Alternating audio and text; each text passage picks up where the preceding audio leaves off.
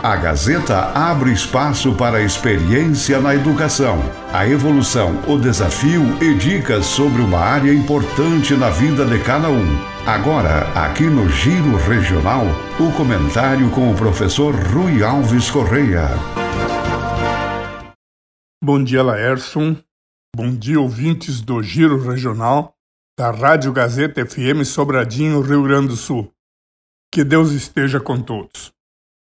Fazendo reflexões, como sempre faço na área da educação, e aqui sem pretender ensinar nada a ninguém, mas apenas tentar fazer com que as pessoas entendam o momento em que estão vivendo, compreendendo o que cada um pode fazer para mudar, para melhor, a sua vida e a vida de todos ao seu redor. No último comentário, falei sobre o projeto Cure o Mundo, da Escola Padre Benjamin Copete, destacando a preocupação da escola na ação de cada aluno, de cada família, de cada membro da comunidade, para que compreendessem o momento que estão vivendo e que cada um possa fazer para melhorar as pessoas e o meio onde vivem. Sua casa, sua escola, seu bairro, procurando espargir essa ação em, como se fosse uma onda de felicidade que tomaria conta de todos. Se estiver feliz, por certo tornará feliz o que estão próximo de você. Isso é o que sempre desejamos. Mas nessas reflexões, surgiram e surgem um monte de dúvidas. E aí vem o contexto a que sempre me refiro.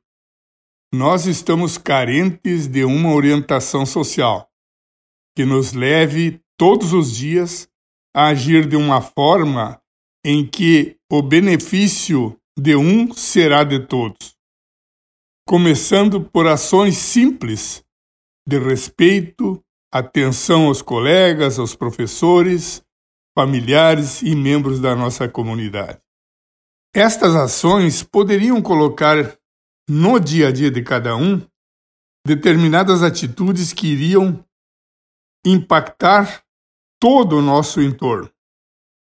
São pequenas atitudes, pequenas ações, como um por favor, um com licença, um muito obrigado, um desculpe-me, que passa a mudar a nós e a todos. Pois gentileza gera gentileza.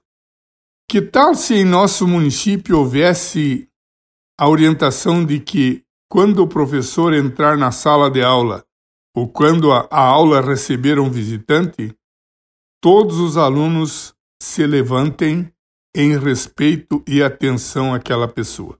Precisamos colocar em nossas cabeças de que onde estivermos, deveremos ser um bom exemplo a ser seguido. E se houver, se houver uma orientação em que todas as escolas do nosso município passassem a agir de uma forma semelhante, em pouco tempo nós teríamos uma aula em que todos estariam felizes e esse exemplo, por certo, iria se multiplicar até atingir toda a comunidade. Há pouco tempo estávamos todos apavorados com o vírus que tinha a possibilidade de contaminar toda a nossa sociedade, todo o nosso corpo, a partir da contaminação de uma célula de nosso corpo. E essa célula iria contaminar todas as outras células boas do corpo. Agora vamos usar esse exemplo que foi ruim para a nossa sociedade, foi um momento difícil. Imaginemos que cada pessoa é uma célula do nosso corpo social e que a nossa família, a nossa sala de aula, a nossa escola, a nossa comunidade são formadas por essas células.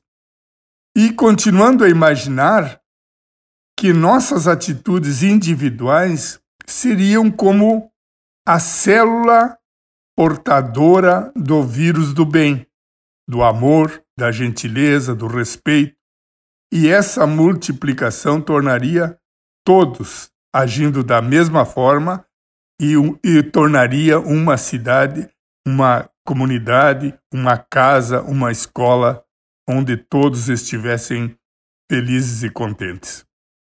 E essas ações seriam espalhadas até atingir todos. Como, por exemplo, se fôssemos jogar uma pedra em um lago, teríamos inicialmente um pequeno ponto que, ao provocar um início, em seu início, uma onda, esta onda tomaria conta de todo o lago até suas margens. Imaginemos o lago como sendo a nossa comunidade e nós a pedrinha que foi jogada no lago. Vamos provocar essa ação boa em toda a nossa comunidade. Obrigado pela atenção. Até a próxima quarta-feira, se Deus quiser. Que Deus abençoe todos.